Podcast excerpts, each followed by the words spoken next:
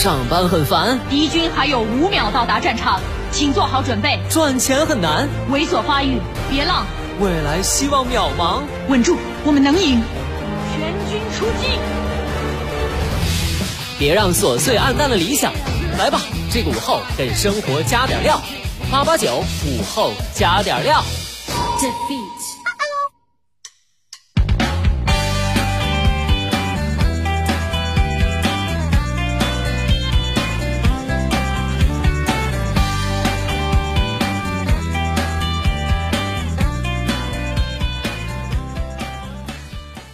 生前的你还好吗？欢迎收听午后加点料，我是海鹏。今天上午啊，跟往常一样，在办公室准备稿子呢。然后我们单位总编室忽然给我打电话，我想这是咋的了？我节目里说啥不该说的被监听组记录了，还是我被哪个听众投诉了？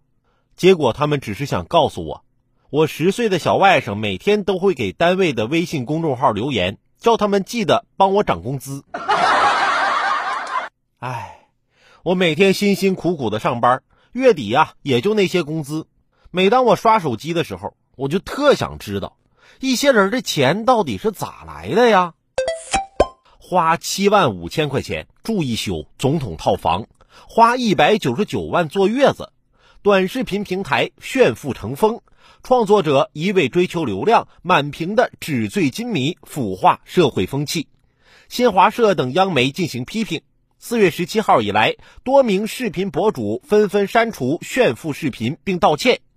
记者搜索博主大 logo 后发现，短视频平台出现“请理性消费，建立健康消费观”的温馨提示。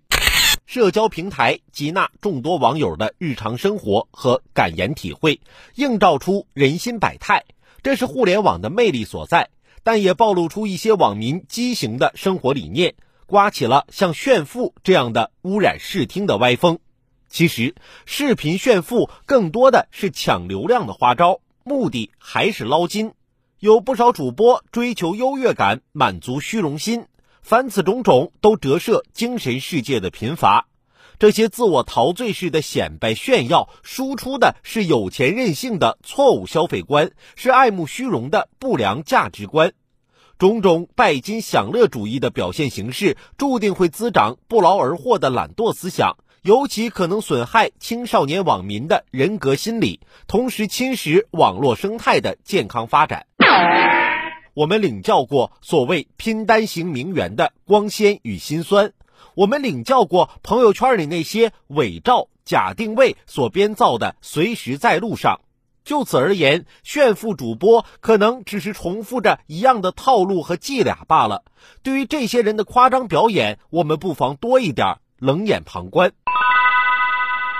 我们办公室有个女同事，一天天的也特别喜欢炫耀。今天啊，她发了条朋友圈。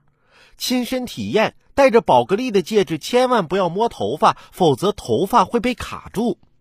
这么炫耀，要在平时我也就忍了，但这回真有点过分了。我就在底下给他留言：“你这是拐弯抹角的炫耀啊！有头发了不起啊？”